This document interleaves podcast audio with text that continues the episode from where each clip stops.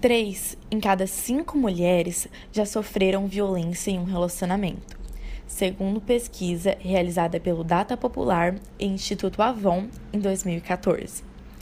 Diferente do que se imagina, não é preciso ser agredida fisicamente para estar em uma relação violenta. Qualquer comportamento que cause dano emocional, diminuição da autoestima, que prejudique o desenvolvimento, que degrade ou controle as ações femininas, é considerado violência psicológica. O relato da mulher, que não quis se identificar, mostra que o controle psicológico invade até a vida sexual feminina. Ele falava assim pra mim: Você vai fazer alguma coisa hoje, né? E às vezes eu tava cansada, porque tem as crianças, o trabalho, jornada tripla, é, trabalho, faculdade, filho. Eu falava assim: Não, hoje eu não vou fazer nada, não, porque eu tô muito cansada, muito cansada. Daí ele: Não, você tá sempre cansada, você vai fazer. A gente chegou até o ponto de criar um acordo nós tínhamos um acordo para não ficar, para que eu não sofresse mais nenhum tipo de agressão. É, a gente chamava de dia sim, dia não. Então, assim, eu tinha um dia, que era o meu dia, que eu não precisaria fazer nada, que eu ia chegar em casa, deitar e dormir. E, e ele tinha o dia sim. A Organização Mundial de Saúde considerou a agressão psicológica a forma mais presente de agressão à mulher. Sua naturalização é considerada um estímulo a outras violências.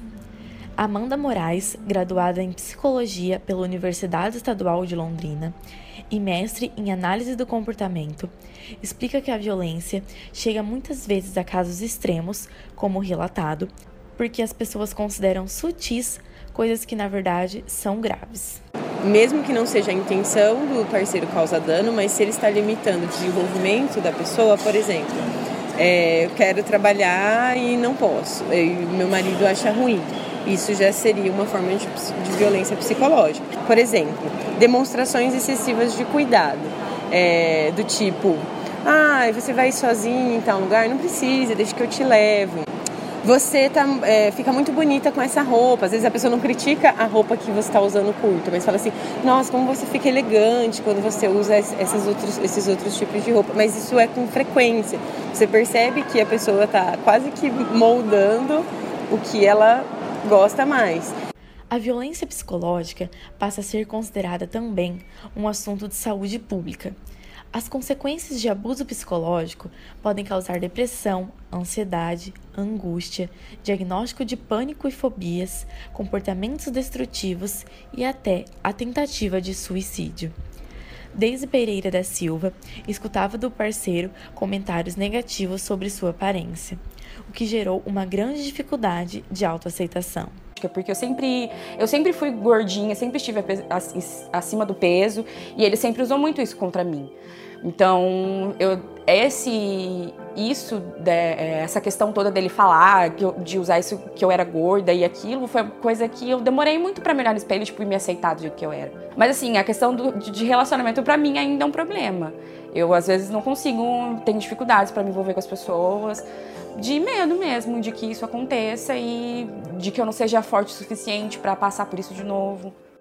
É possível sair de um relacionamento abusivo a psicóloga Amanda Moraes diz que para isso é preciso traçar um caminho de fortalecimento por parte da vítima, contando com a ajuda de amigos e familiares. A primeira é de tomada de consciência, então tem vários exercícios para você identificando que o seu relacionamento traz muitos prejuízos para sua vida, que tem alguns ciclos é, de violência e coisas do tipo.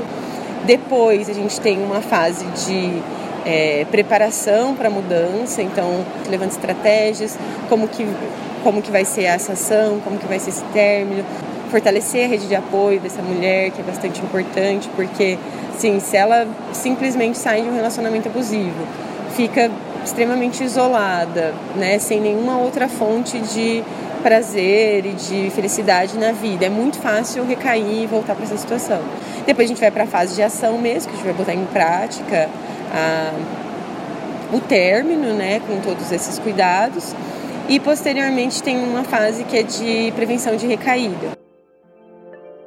Se você conhece algum caso ou é uma vítima de violência psicológica, ligue para a Central de Atendimento à Mulher, 180. As atendentes te darão as informações necessárias e encaminharão ao serviço da rede de atendimento mais próximo. Reportagem produzida por Bruna Mello, Gabriele Chanté e Maria Caroline Monteiro, para o El Sonora. Apresentação: Gabriele Chanté.